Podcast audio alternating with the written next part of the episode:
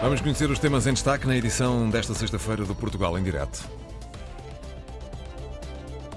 A autorização de novas licenças para alojamento local no Centro Histórico do Porto deverá ser suspensa o assunto vai ser discutido e votado esta tarde em reunião de Câmara.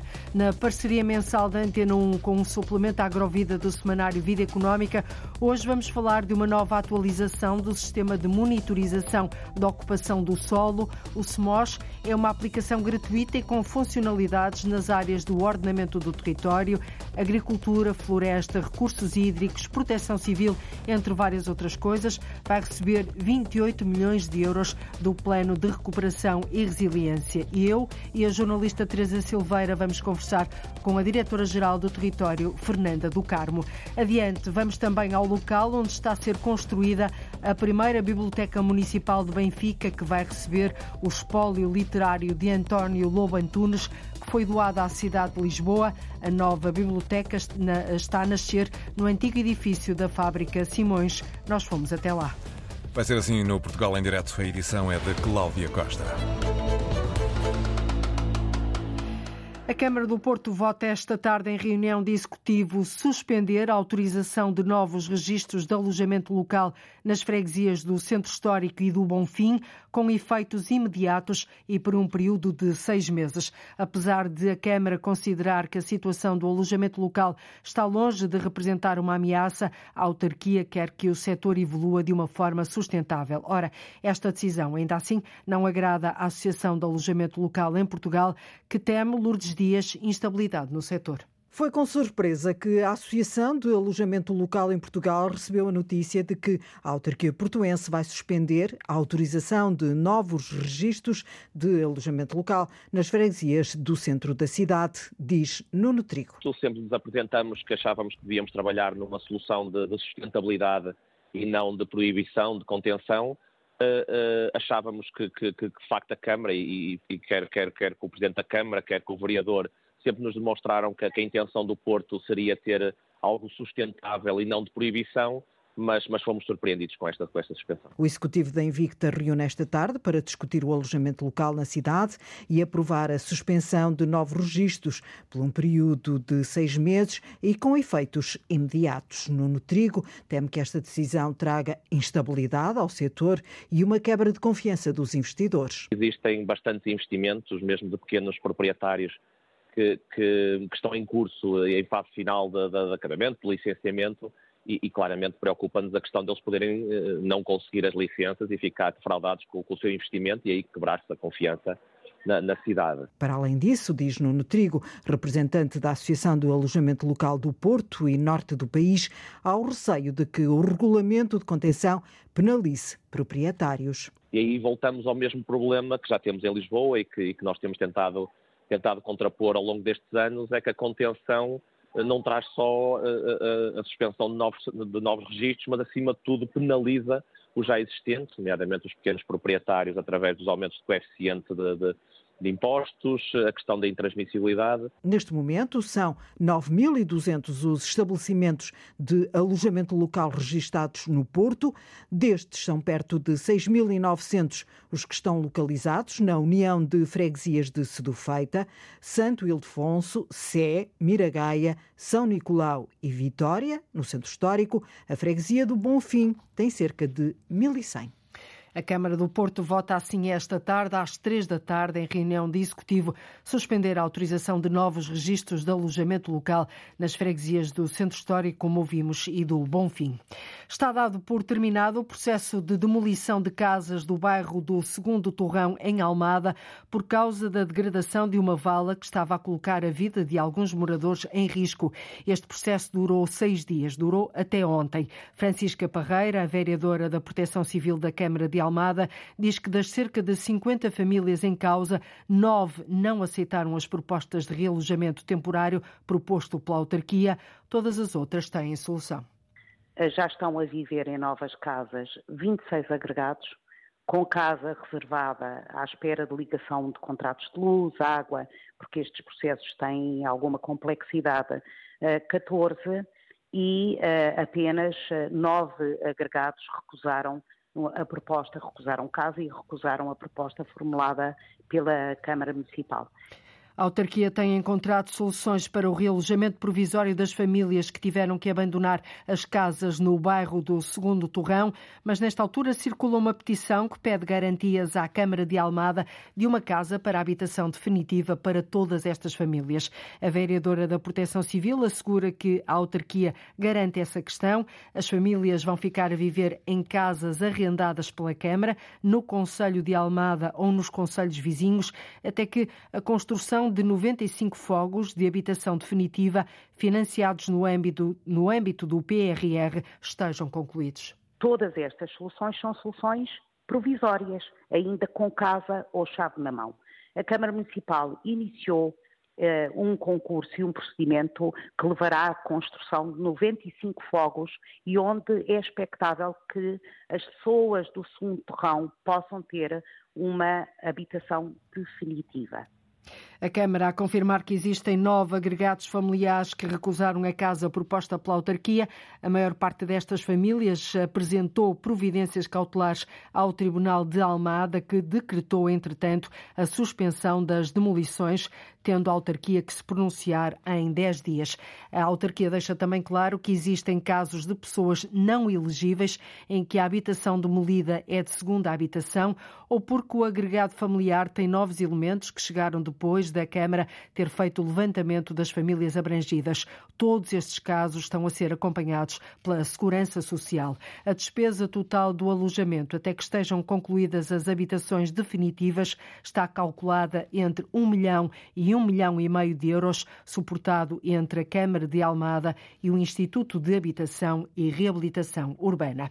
Na Lesíria do Tejo, os transportes públicos rodoviários não dão resposta às necessidades dos utentes. A oferta é curta, por isso, os 11 municípios abrangidos ponderam agora assumir-se como operadora e encontrar soluções, Paula Verã, para as populações desta região.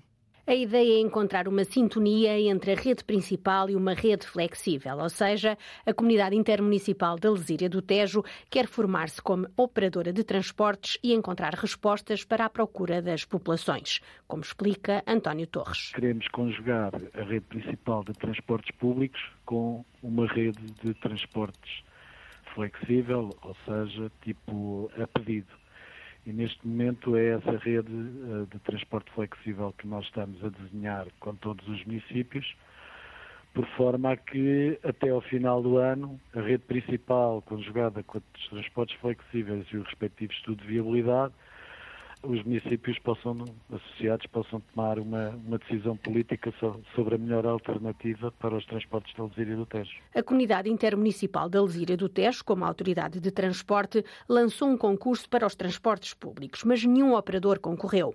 Como tal, os 11 municípios procuraram alternativas à rodoviária do Tejo e à Ribatejana, como explica António Torres, da Comunidade Intermunicipal da Lesíria do Tejo. Aqui na Zona Norte é a rodoviária do Tejo, e na Zona Sul, para os municípios de Salvaterra, Coruche e Benavente, a Ribatejana. Nós temos a, a, rede principal, a que transporta os alunos para as respectivas escolas e não só, e outras ligações entre conselhos, mas queremos complementar isso com o transporte a pedido em localidades, por vezes, que têm menos de, de 40 habitantes e que, portanto, não são servidos por transporte público regular.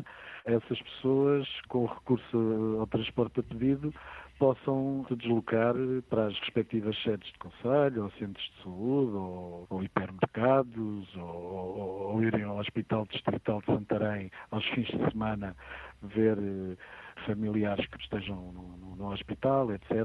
Portanto, é um bocado essa a ideia. Nesta altura, apenas falta a decisão política. Até ao final do ano é esse o nosso objetivo, que haja uma decisão política. Portanto, será criada uma empresa de transportes eh, públicos pela comunidade, cujo capital social será subscrito pelos 11 municípios e, e pela própria comunidade, na ordem dos 2 milhões de euros.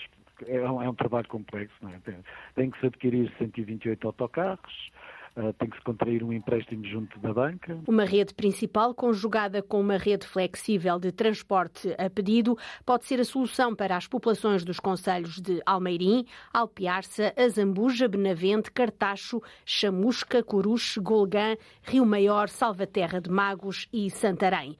11 municípios preparam-se assim para criar uma operadora intermunicipal de transportes públicos rodoviários na Lesíria do Tejo. A autarquia de Mação vai pagar metade das mensalidades das creches. O objetivo é ajudar as famílias que vivem no Conselho de Mação, distrito de Santarém, como refere o presidente da autarquia, Vasco Estrela. Poder comparticipar no montante de 50% dos custos inerentes à frequência de, de creche, ou no, em caso de ser uma ama devidamente habilitada para o efeito, a Câmara suportar 50% destes custos.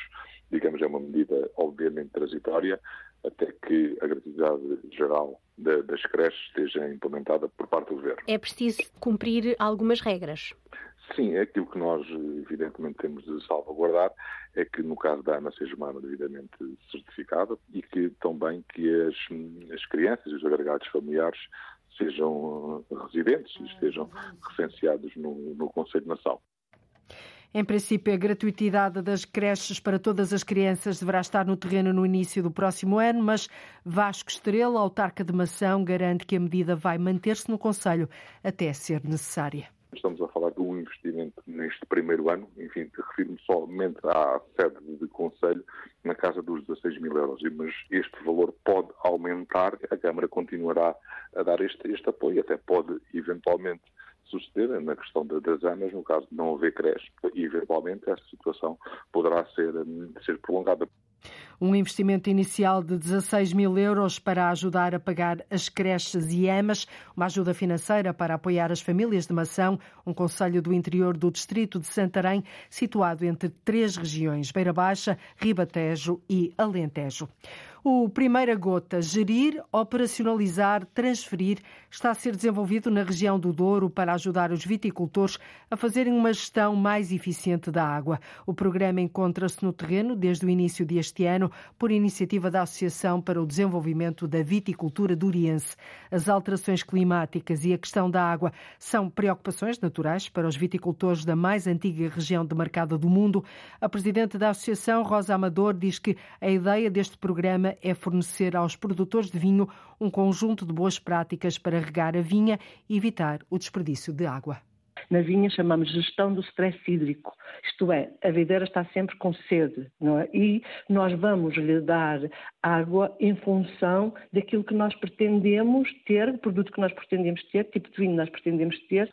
O segundo passo é ter um sistema, o sistema, sistema de rega para a vinha é todo por gota a gota, portanto, que é o, que é o, sistema, é o, é o sistema de rega mais eficiente, e depois é nessa, nas condutas todas do transporte de água, não ter perdas nenhumas, não é? Ao longo da tubagem, nos, nos, nos gotejadores, portanto, ter um controlo eficiente ou um controlo rigoroso de todo o sistema de rega, no sentido de não haver qualquer perda. Rosa Amador diz que os viticultores durienses vão ter de adotar outras formas eficientes de poupar água, ou seja, é preciso armazenar para utilizar quando for necessária. O que estamos a verificar é que com as alterações climáticas nós vamos ter mais necessidade, temos necessidade de várias ferramentas para fazer face às alterações climáticas e uma delas tem que ser a água obrigatoriamente, seja a água uh, do rio, seja a água uh, reciclada, uh, reutilizada das hectares e tem que haver também algum investimento em novos, tanto em charcas, que cada um pode fazer individualmente, e em novos, e em novos, novos investimentos de armazenamento de água em, em linhas de água mais pequenas, para fazer pequenas, as chamadas pequenas, vamos lhe chamar que pequenas barragens. Gerir a água com parcimónia, o tema vai estar em debate na próxima semana, de hoje a oito dias, no Museu do Douro, na Régua.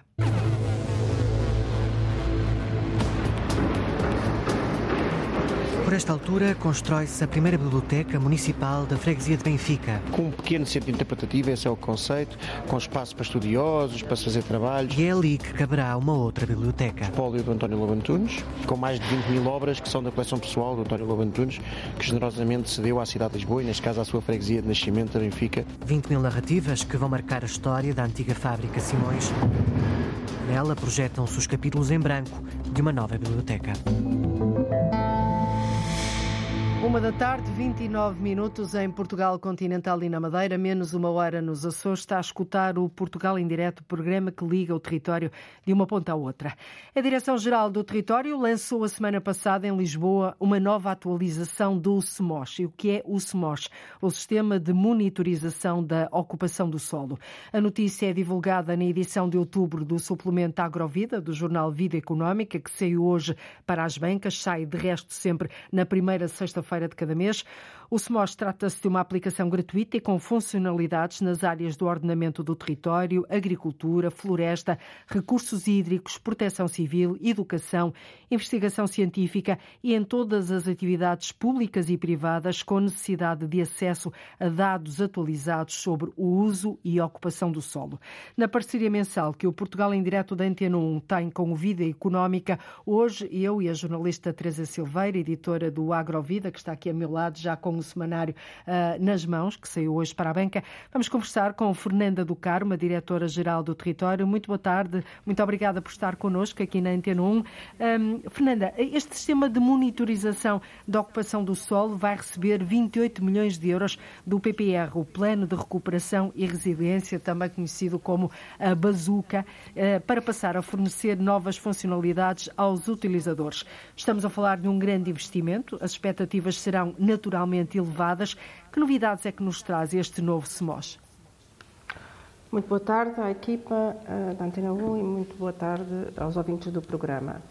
Uh, efetivamente, no passado dia 29 de setembro, uh, nós marcamos uh, o início da, de uma, da fase da fase 2 do, do, Sistema de Monitorização da Ocupação do Solo. Portanto, o Sistema de, de, de Monitorização da Ocupação do Solo é um sistema que visa produzir e disponibilizar informação cartográfica de uso e ocupação do solo, baseada em dados da observação da terra, adquiridos por via de tecnologias do espaço e de inteligência artificial e que visa a monitorização sistemática do território e das suas dinâmicas. Portanto, era uma aplicação, sistema, é uma aplicação que já existe, mas que agora ganha novas funcionalidades, é assim? O que nós tínhamos era um conjunto de produtos cartográficos que já existia, porque já os disponibilizávamos uh, a todos os utilizadores e ao público em geral. Portanto, há um conjunto de produtos, nomeadamente de cartografia da ocupação do solo, que nós já disponibilizamos ao longo do tempo. O que este sistema traz de novo e o que marca uh, esta sua abertura ao público é uma nova fase em que estes produtos estão organizados de uma forma sistematizada, em que existe um conjunto de plataformas, de visualizadores que permitem o acesso fácil uh, e imediato à informação disponível, visualizadores que são dirigidos uns para a academia científica, outros para as entidades da administração pública, outros para o cidadão, enfim, abrangendo um conjunto muito vasto de interesses. Uh, e este sistema organizado uh, uh, permite-nos, e com, com, o investimento que está previsto no PRR, que é de facto um investimento substancial, 28 milhões de euros, é? permite-nos o que nos permite é ampliar estes produtos, não só reforçar e consolidar os que já produzimos, como uh, passar a produzir outros mais especializados, mais dirigidos àquilo que são as necessidades hoje do território, que são os desafios uhum. do território, os desafios dos utilizadores Uh, que, e entre esses, uh, e entre esses, entre esses, entre esses utilizadores está, por exemplo, a proteção civil, certo? Estão todos uh, os agentes da agricultura, florestas, ordenamento de território, proteção civil, como referiram. Okay. Obviamente que este. Deixe-me é um, deixe é um... colocar-lhe uma pergunta incómoda, sim, sim. mas que é, é, é, obrigatório que a coloquemos nesta altura. Porquê o lançamento desta nova funcionalidade, desta nova atualização do SMOS, numa altura de fim de verão, início já de outono, quando se tivesse sido lançada uh, antes do verão e antes do calor e, dos, e, da ocorrência dos grandes incêndios, talvez pudéssemos acautelar e evitar. Fogos, uh, como por exemplo fogos... o grande incêndio da Serra da Estrela, não é? Muito obrigada pela pergunta, que é muito oportuna. Não, uh, não de todo porque os produtos que nós disponibilizamos agora, no, no, dia de hoje, no âmbito destes visualizadores do Sistema de Monitorização da Ocupação do Solo, foram disponibilizados anteriormente, ou seja, o que temos hoje na plataforma é o que disponibilizamos ao longo do tempo, ainda este ano 2022, um, quer em janeiro, quer depois em março, quer antes do verão, a todas as entidades que fazem parte Neste caso, estamos a falar do Sistema de Gestão Integrada de Povos Rurais, mas disponibilizamos a, também a um conjunto de entidades uh, interessadas noutras áreas de política pública. Portanto, esses produtos foram disponibilizados ao longo do tempo. Agora estão de facto organizados neste sistema, mas é essas entidades tiveram acesso a esses produtos. O que nós precisamos é de melhorar esses produtos, de os consolidar, de trazer novo conhecimento para esses produtos e isso estamos a fazer até e sobretudo em conjunto com essas mesmas entidades. Portanto, isto é um sistema evolutivo que ao longo do tempo e não foi possível não foi possível antecipar estas estas novas funcionalidades de modo a entrarem em vigor ou em funcionamento ainda antes do verão não são estas funcionalidades que permitem diretamente uh, trazer uh, esse adicional que está, que está a colocar em cima da mesa. Esta ferramenta uh, disponibiliza informação, informação muito útil para ao longo do tempo as entidades que depois com, têm as suas competências próprias para utilizar uh, desenvolvem aquilo que são as suas decisões, as suas, uh, os seus trabalhos. Portanto, a questão do, dos incêndios não se prende apenas nem somente de todo com, com, com a existência dessa informação. Há um conjunto de outras variáveis que as entidades utilizam. Muito e, portanto, é dentro dessa lógica que nós continuamos a trabalhar. Portanto, não é um muito. sistema que que vai resolver essa muito bem, temos está... que resolver. Muito bem, gostávamos de aproveitar também a sua presença neste, neste programa para colocar uma questão relacionada com a execução uh, no terreno das uh, áreas integradas de gestão da paisagem, que como sabe, e, e, dando aqui uma breve explicação aos ouvintes que nos estão a ouvir e que porventura possam não estar tão familiarizados com este tema, uh, são, foram criadas no seguimento dos grandes incêndios de 2017, com vista a resolver um problema do ordenamento da floresta portuguesa, sobretudo naquelas regiões de minifúndio e de mais elevado risco de incêndio. Qual é o ponto de situação neste momento? Quantas AIGPs, Áreas Integradas de Gestão da Paisagem, já estão criadas? Quantas é que já têm a sua operação integrada de gestão da paisagem, que portanto que é a, a, a, o passo para a operacionalização no terreno destas AIGPs, qual é o ponto de situação que nos faz? Bom, eh, esta questão relativa às AIGPs, no fundo, prende-se com o comentário que me estava a fazer na fase anterior. É o que é que nos permite resolver os problemas que temos. E, de facto, não é um sistema de informação que permite resolver esse problema. O sistema de informação dá-nos informação essencial para que, no âmbito das políticas públicas, se possa uh, intervir nas soluções, com as soluções mais adequadas. As EGPs são precisamente um instrumento para essa atuação. Essa atuação que é preciso fazer nestes territórios vulneráveis, nestes territórios de elevada perigosidade uh, ao incêndio rural. As AIGPs são, no fundo, são projetos que estão em desenvolvimento, 70 neste momento. Neste momento temos 70. Estão aprovadas 70. Uh, estão aprovadas uh, 70.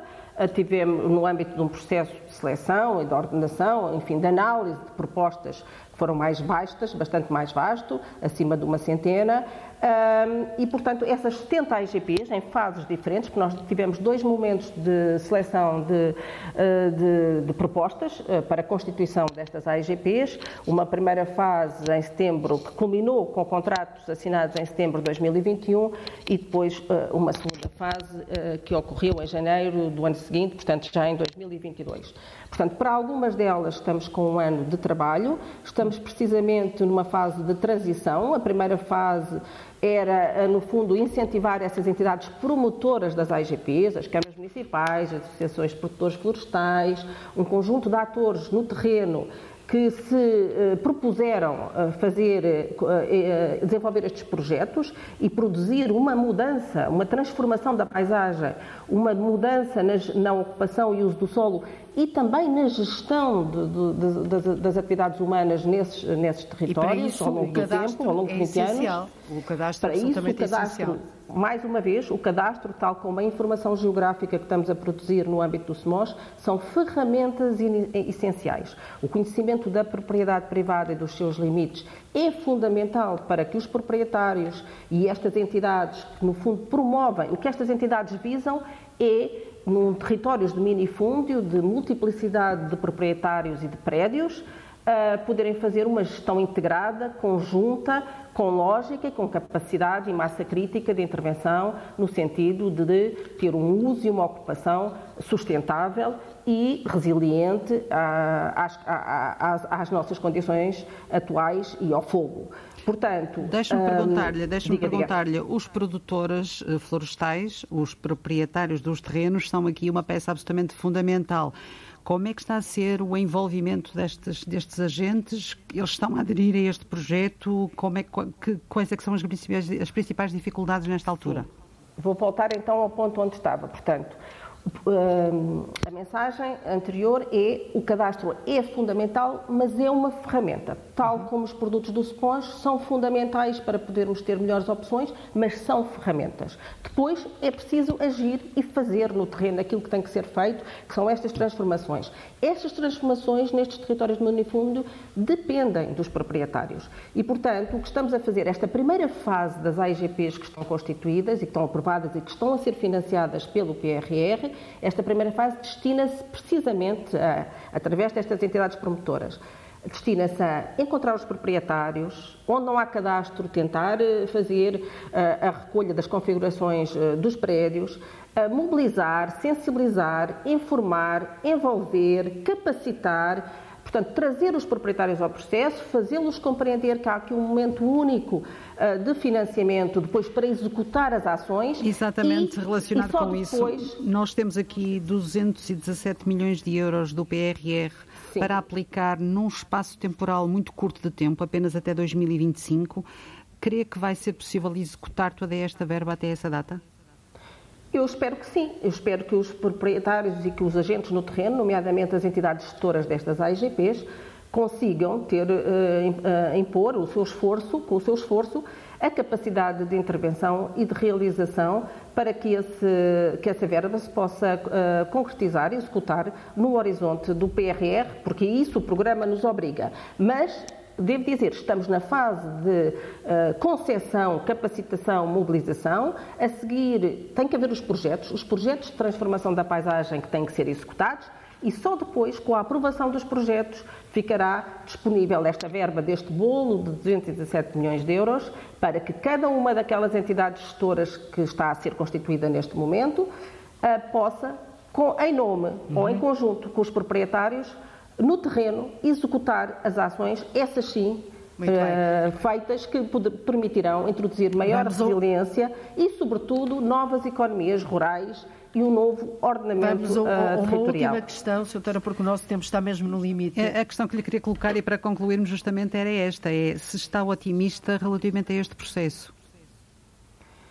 Eu estou naturalmente otimista, nós estamos muito eh, envolvidos e eu penso que ninguém desperdiçará esta oportunidade de ter um pacote de financiamento que, no fundo, é multifundo, é um pacote que será atribuído à entidade gestora para executar aquele projeto que ela própria concebeu em articulação com os proprietários e os proprietários verem no seu terreno a execução das, das ações sem custos para eles, uma transformação que e só lhe dá valor à terra. E serem remunerados ser, por isso. E serem remunerados depois, que não referi ainda, mas ao longo de 20 anos, através de pagamento da manutenção e gestão e dos serviços dos ecossistemas ao longo de 20 anos. Portanto, um proprietário que hoje tem um terreno que lhe dá muito pouca rentabilidade e tem muito pouco aproveitamento económico e que se lhe é oferecida esta esta oportunidade de fazer esta transformação, evitar, enfim, fenómenos uhum. uh, uh, catastróficos e, e, sobretudo, ter um reconhecimento do valor do, do, do, seu solo e da sua propriedade, penso que uh, só temos é razões para estar é otimismo, porque Muito as obrigado. pessoas certamente vão compreender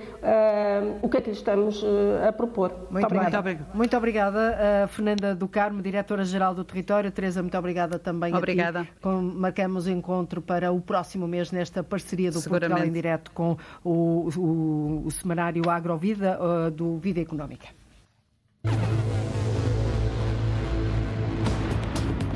Entramos por um túnel, povoado de borboletas de todas as cores, instalado logo à entrada do Jardim Botânico do Porto. Chegamos ao País das Maravilhas, mas não estamos sozinhos. Temos a Alice. E as peripécias porque ela passa. Ela vai nos acompanhando nesta aventura como se fôssemos os companheiros da Alice, é? Entre a magia e os sorrisos, o dia deles. Meninos e meninas de três instituições de solidariedade social da cidade do Porto. À espera têm o coelho branco, o gato risonho, a lagarta azul ou a rainha de copas, que fazem parte do imaginário. E ambos os livros do Lewis Carroll, tanto Alice no País das Maravilhas como Alice do outro lado do espelho. É o sonho a guiar-nos pela natureza. Já lá vamos daqui a pouco dar um salto até este Magical Garden. Está a nascer em Benfica a primeira biblioteca municipal desta freguesia, que vai receber o espólio literário de António Lobantunes, um espólio doado à cidade de Lisboa. A repórter Arlinda Brandão foi até o antigo edifício da Fábrica Simões, onde vai ficar instalada a biblioteca. As obras decorrem a bom ritmo a luz vai entrar por aqui dentro, vai ser de facto um espaço colaborativo de trabalho. Quando digo cá em baixo que esta solução é fantástica, não é? Da cultura acessível para todos, do trabalho colaborativo. É com este entusiasmo que o presidente da Junta de Freguesia de Benfica, Ricardo Marques, nos mostra as obras do espaço em que vai ficar a futura Biblioteca António Lobo Antunes, que é também a biblioteca municipal que faltava nesta zona da cidade.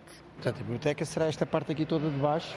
É a parte, aliás, que temos aqui, a biblioteca municipal, espaço de loja, galeria, espaço adulto, espaço família, portanto, multiusos, portanto, todo no conceito muito usual hoje em dia nas bibliotecas municipais de open spaces, soluções versáteis, que permitam, de facto, consoante as atividades culturais, utilizar o espaço e usufruir o melhor dele. Lá em cima funcionar neste mezanino, funcionará onde ficará o espólio do António Lobantunes, tanto e da família com um pequeno centro interpretativo, esse é o conceito, com espaço para estudiosos, para fazer trabalhos, e com mais de 20 mil obras que são da coleção pessoal do António Lobo Antunes, que generosamente cedeu à cidade de Lisboa e, neste caso, à sua freguesia de nascimento, a Benfica. É uma obra que nos deixa todos muito vaidosos aqui em Benfica. Toda a estrutura está executada. Os pilares, escadas, os dois pisos. Estamos neste espaço em obra com quase 2 mil metros quadrados de área no antigo edifício da fábrica Simões. Existem escritos do Lobo Antunes muito interessantes sobre aquilo que era esta vida bucólica desta Benfica de outros tempos, que era quase a zona, a zona de passeio de fim de semana da cidade de Lisboa, com as suas tascas, as suas tabernas, com as suas particularidades. E, portanto, é uma zona muito querida e que tem esta ligação muito profunda ao início de carreira, não é? Num dos maiores vultos da cultura portuguesa. E de que forma é que este local, uma antiga fábrica, de que forma é que vem honrar essa obra de Lobo Antunes? Era uma fábrica ligada à roupa, portanto à tecelagem, à, à lanifício, ao têxtil, uh, e, e, de facto o seu declínio nos anos 80 e depois já, já no, no, início de 90 levou e deixou aqui uma marca profunda no território, de facto era uma mancha negra no território. Nesta altura está a ser desenvolvido o projeto de execução da nova biblioteca para que abra daqui a pouco mais de um ano. E Ricardo Marques, presidente da Junta de Freguesia de Benfica, agradece ao Presidente da República, Marcelo Rebelo de Sousa, o ter ajudado a concretizar este desejo. Estamos aqui no dia de hoje, muito se deve também ao Sr. Presidente da República, temos que o dizer, que num dia nas marchas populares eu abordei com, com uma notícia que eu tinha recebido da, da voz de Lobo Antunes, pelo, pelo próprio. Ele teve connosco aqui numa exposição em Benfica, baseada na obra dele, O Cusco de Judas, no qual ele me disse-me que o seu espólio todo particular, portanto, ia para o estrangeiro dizia que em Lisboa, em Lisboa e em Portugal não lhe davam atenção ao espólio, e, portanto, eu tinha várias propostas de universidades estrangeiras e queria para fora. E eu, depois, felizmente, tive com o Sr. Presidente da República, passado 15 dias, 3 semanas, nas marchas populares de Lisboa, e lancei-lhe esta preocupação, e o Sr. Presidente, à moda do Sr. Presidente, em 15 dias arranjou uma solução. E assim foi. E, portanto, sob os patrocínios do Sr. Presidente da República, estamos aqui no dia de hoje para, esperemos nós, em 2024, como anunciou o Sr. Presidente de Câmara, Carlos Moedas, inauguramos este espaço e entregá-lo em definitiva à população e a todos os amantes e apaixonados por Lobo Antunes. Esta vai ser a biblioteca do espólio do escritor António Lobo Antunes, mas é também a 19ª Biblioteca Municipal da cidade de Lisboa. Está assim a nascer em Benfica, como ouvimos, as obras decorrem. A biblioteca que vai acolher o espólio de António Lobo Antunes é a primeira biblioteca municipal desta freguesia de Lisboa. Uma orquestra formada por 25 doentes com a doença de Parkinson vai dar o primeiro concerto amanhã à noite no Espaço Vita, em Braga uma ideia da neurologista Margarida Rodrigues, do Hospital de Braga, que pretende avaliar os impactos da música na evolução da doença. O projeto está incluído, Ana Gonçalves, na candidatura da cidade à Capital Europeia da Cultura.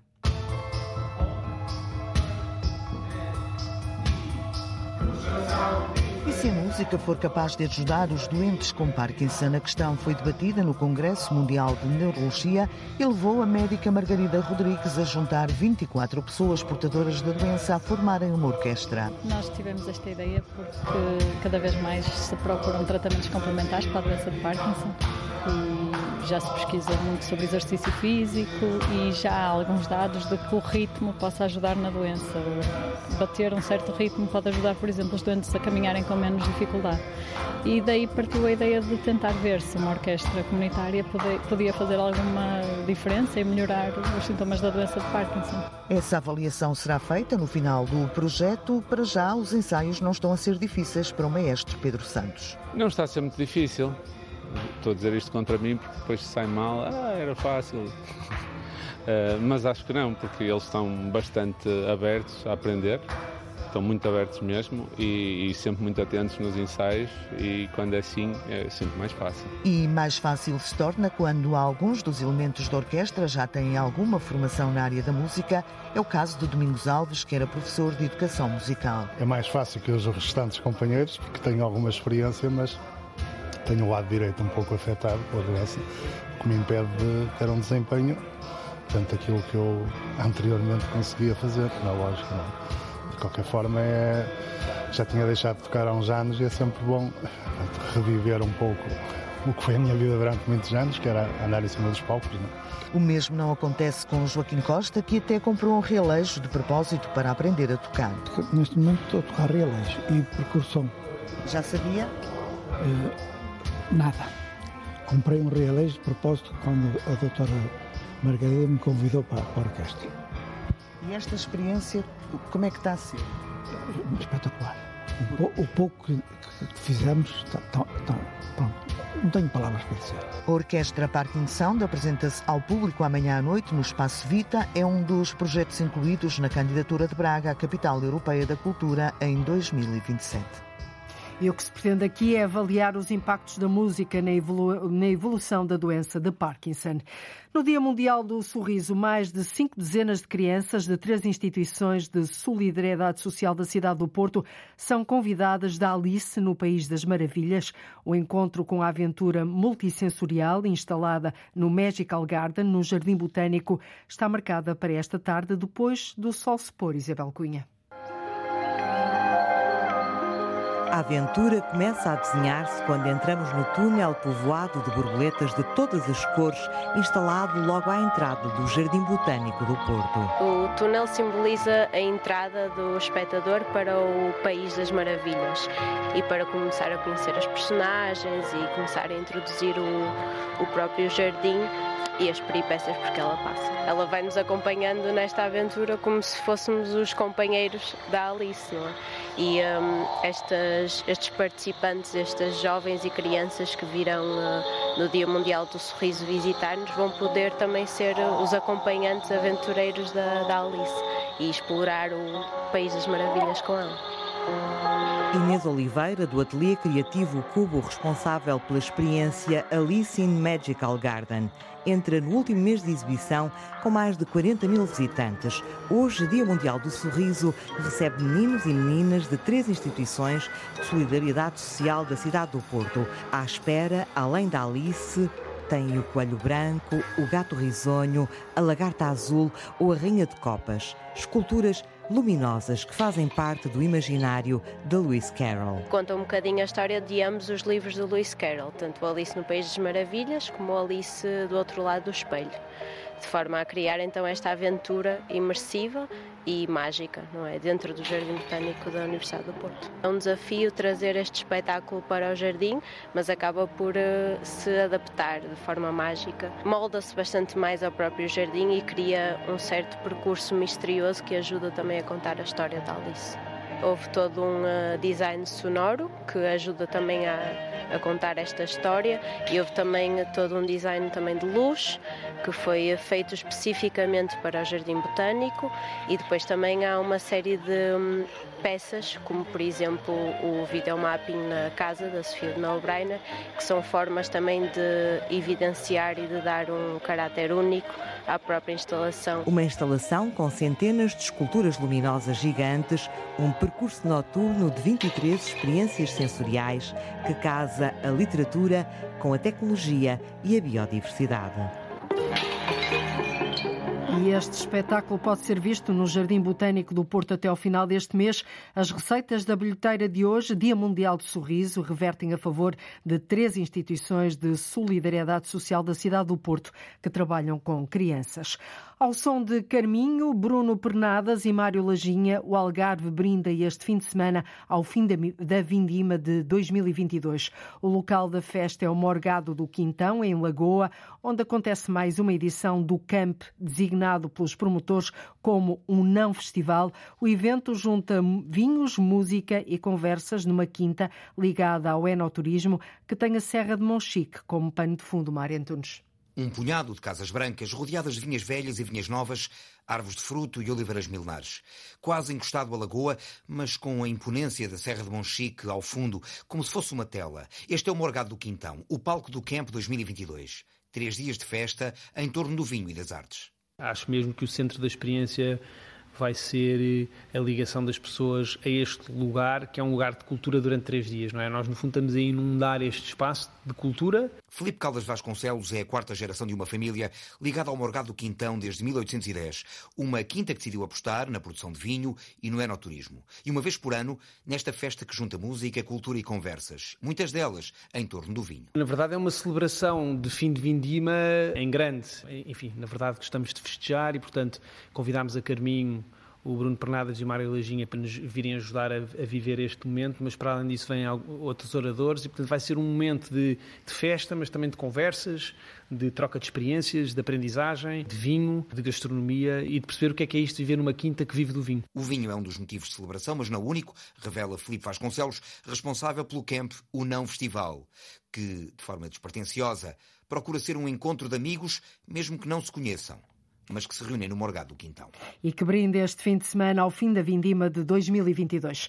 É uma espécie de renascer das cinzas. O castelo de Noudar, em Barrancos, no Alentejo, estava há anos em avançado estado de degradação. Agora está praticamente pronta a primeira fase da obra de requalificação do castelo, datado do reinado de Dom Dinis. Com esta obra, orçada em 400 mil euros, a autarquia espera que seja o início de uma empreitada maior que devolva aos barrancanhos o local onde nasceu a Vila Paulo Nobre. Após anos de quase abandono que deixaram marcas de destruição, o castelo de Nodar em Barrancos está agora a ser recuperado. O castelo estava-se a degradar e, portanto, necessitava de uma intervenção urgente. Eh, a autarquia lançou um concurso e nós aqui estamos a trabalhar. Jorge Fortuna é o responsável da empresa encarregada do restauro do castelo de Nodar. A parte, portanto, estamos a intervencionar é este pano da muralha que começa aqui a norte Uh, portanto, o limite aqui é a Porta de Barrancos e que vai até o Torreão, uh, no qual termina esta, esta zona, uh, portanto, norte poente. Acabado de construir em 1307, no reinado de Dom Dinis, logo após a definição da fronteira com Castela, o Castelo de Nodar precisava de obras urgentes. Foi preciso detalhar a reconstrução, como explica Jorge Fortuna. Primeiro havia um covelo que tinha portanto, sofrido um derrube, que estava uh, todo portanto, no chão, digamos, uh, e que foi preciso reconstruir. Depois uh, restaurar as muralhas, portanto, o pano de muralha que estava, que estava danificado, e depois, portanto, havia a necessidade de intervencionar este torreão, que se revelou o maior desafio, o maior desafio, mercê das circunstâncias em que se encontra. A recuperação do castelo é feita com o maior cuidado, para que no fim a obra se pareça o mais possível à original. Todas estas intervenções são pautadas por eh, uma rigorosa escolha de materiais. Uh, nós temos que fazer testes para perceber que tipo de, de inertes é que constituem a argamassa original. Uh, a pedra tem que ser da região. Uh, portanto, todo, todo, todo, o trabalho de conservação e restauro visa, portanto, não é possível fazer uma coisa exatamente igual, mas visa aproximar o mais possível o imóvel daquilo que ele era. Não? As obras estão orçadas em 400 mil euros. Com a ajuda de fundos comunitários, a Câmara de Barrancos quer tornar este património visitável, como refere o Presidente da Câmara, Lionel Rodrigues. É necessário iniciar este tipo de obras e requalificar totalmente o castelo, no sentido de que ele se, coloque uh, naquelas que são as fortalezas todas da raia e seja visitável. A primeira fase das obras está praticamente concluída. Depois disso, o Castelo de Noudar será uma das fortalezas a incluir na Rota da Raia. Assinamos com com o Turismo do Alentejo um protocolo e os outros municípios também, no sentido de uh, fazer aqui uh, uma, uma rota de castelos de, de Raia. E, portanto, haverá intervenções futuras. Esta foi só a primeira fase.